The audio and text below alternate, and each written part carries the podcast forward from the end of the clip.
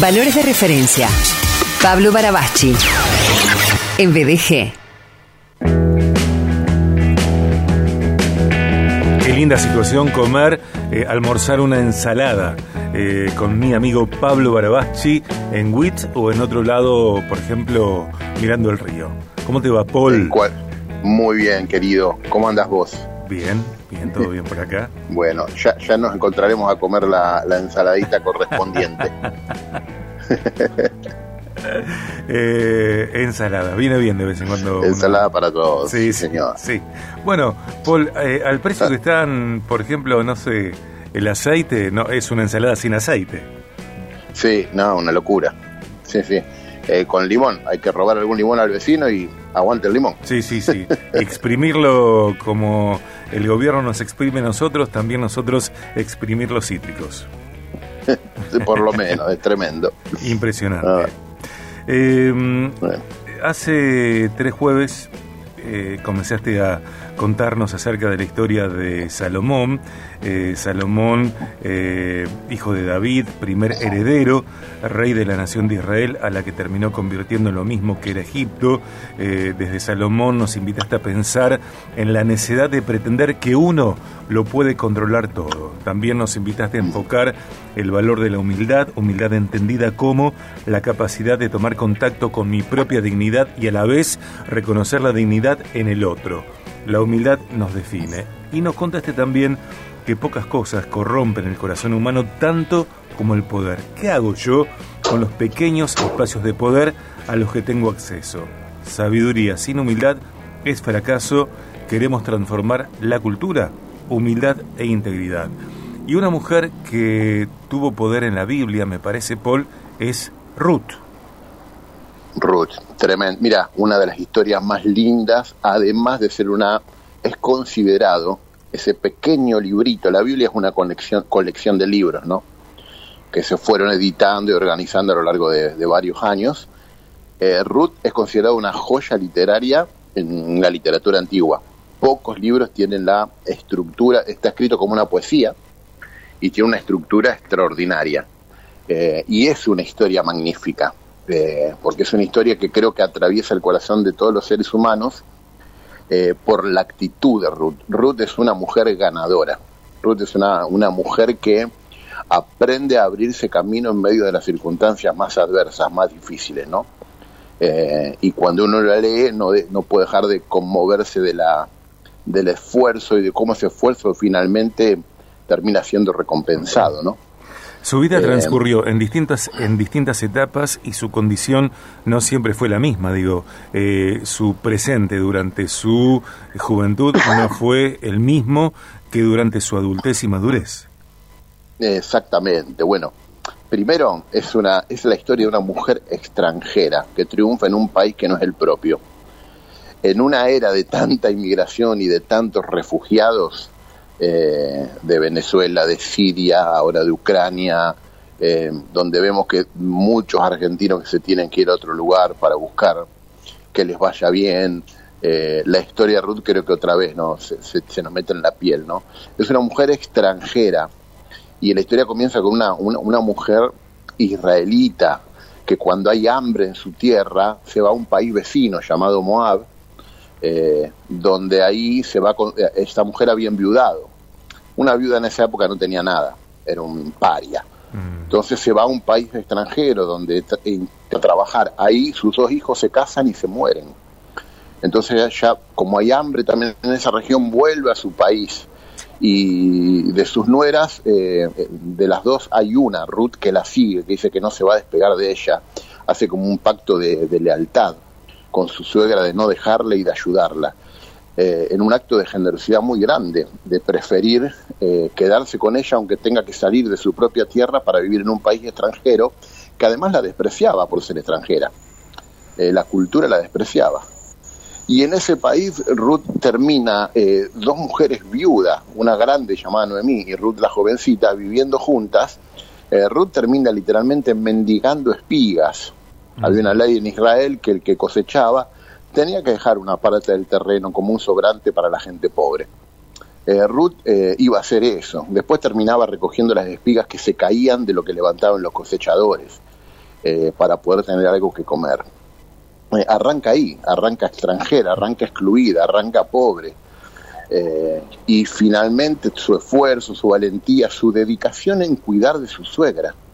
el esfuerzo que ella pone en cuidar del otro termina siendo recompensado, porque el dueño del campo se termina casando con Ruth y Ruth pasa a ser la, la, la que mendigaba espigas en el campo del jefe a ser la dueña del campo. Mm. Eh, esto dicho de una manera muy sintética y abrupta, tiene un montón de, como te decía, detalles literarios bellísimos este libro, pero es una mujer que aprendió, para mí hay una lección enorme, como en muchas mujeres de la Biblia, eh, que eran en esa época, en esa cultura, miradas como de reojo, ¿no?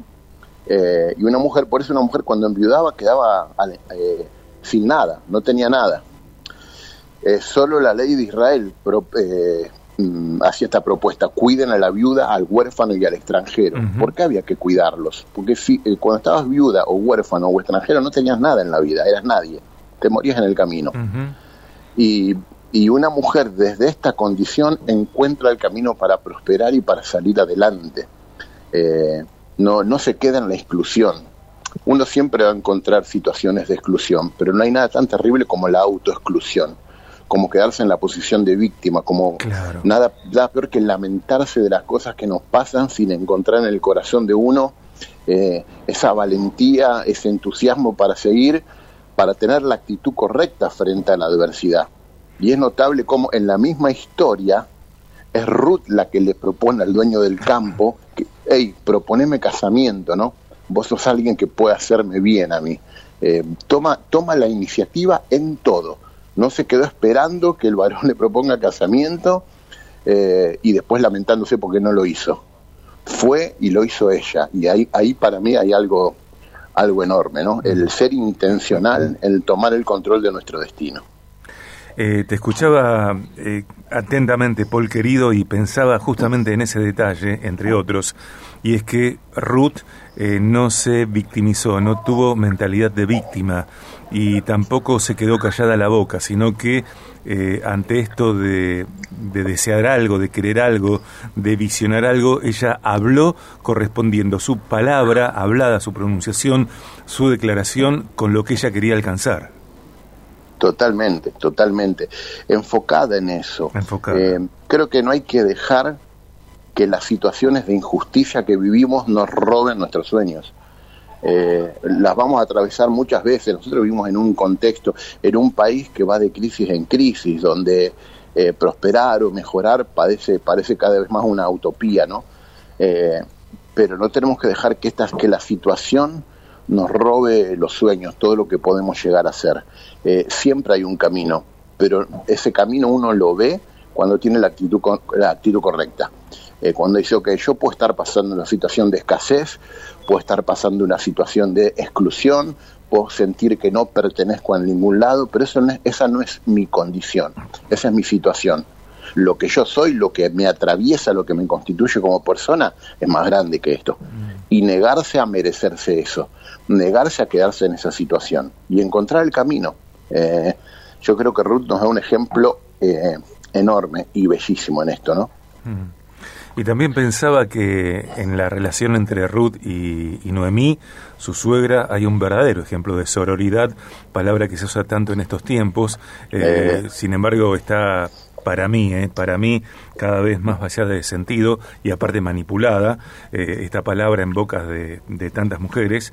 Eh, sin embargo, en, el vínculo entre Ruth y su, y su suegra, un hecho de solidaridad entre mujeres, de acompañamiento, de tener en cuenta a la otra, a la otra y, de posponer decisiones personales, en el caso de Ruth, para favorecer, para acompañar, para asistir a Noemí Paul. Totalmente, totalmente. Eh, esa, no hay nada, no hay un escenario, no hay una foto más linda que una persona cuidando de otra. Eso, para mí, eso resume la vida, la dignidad de la existencia humana. Eh, creo que parte de victimizarnos y, eh, y de quedarnos debajo de las situaciones tiene que ver con ese egoísmo que todo el tiempo reclama que el mundo me debe, la vida me debe, el gobierno me debe, Dios me debe hay que levantarse y hacerse cargo de lo que uno tiene y de lo que quiere. Y con lo poco que tengo, puedo obtener lo mucho que quiero. Cuando uno piensa de esa manera, cambia. Eh, para mí este, este acto de Ruth cuidando de Noemí fue lo que Dios leyó, ¿sí? Eh, porque el libro va por ese lado. Eh, hay una frase que es hermosa en el libro. El Dios bajo cuyas alas has venido a refugiarte le dice el futuro esposo, se llama vos, como vos la guiar, pero este es otro. Mm. Eh, es el Dios bajo cuyas alas has venido a refugiarte, Él te recompense con creces. Y en un momento Noemí lo va a encarar un tiempito después y le va a decir, extendé sobre mí el borde de tu manto, que significa proponeme matrimonio, porque vos me podés redimir, vos sos un pariente de Noemí, mi esposo es hijo de Noemí, si vos te casás conmigo me podés redimir. Era una costumbre de la época, era una ley. Pero hay algo hermoso en, esta palabra, bajo, eh, bajo tus alas y borde del manto. La palabra alas y bordes en hebreo es la misma. Entonces, cuando él le dice que viniste a cubrirte bajo las alas de Dios, que Él te recompense, ella después lo va a encarar y decir, bueno, dale, entonces extende vos tus alas sobre mí, cubrime, porque lo podés hacer. Y vos lo haces.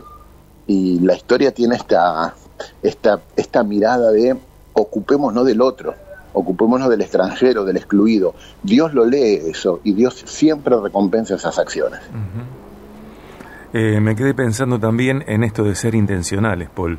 Eh, pareciera ser que, que es obvio que las personas, que mujeres y hombres seamos intencionales.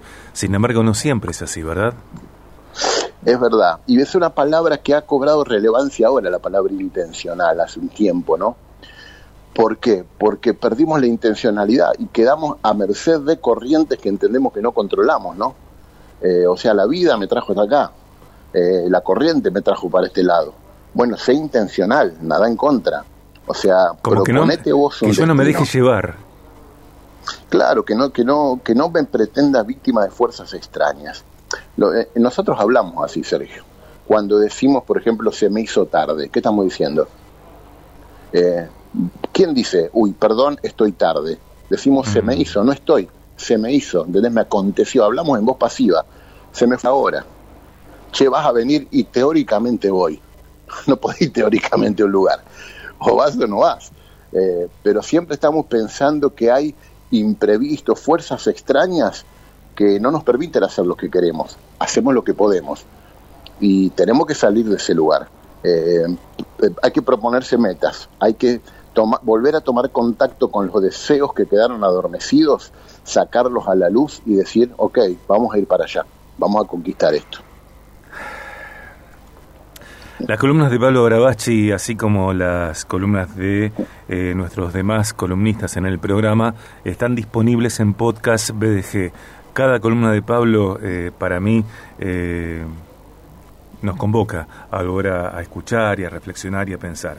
Como en este caso, primera parte de Ruth eh, y la determinación, su determinación para salir de la exclusión. La semana que viene vamos a continuar eh, con Ruth y nos quedamos pensando, Paul, yo me quedo pensando en esto de ser intencional y, revisar si estoy siéndolo así en, en todos los órdenes de mi vida o si hay aspectos, facetas, situaciones en las que me dejo llevar.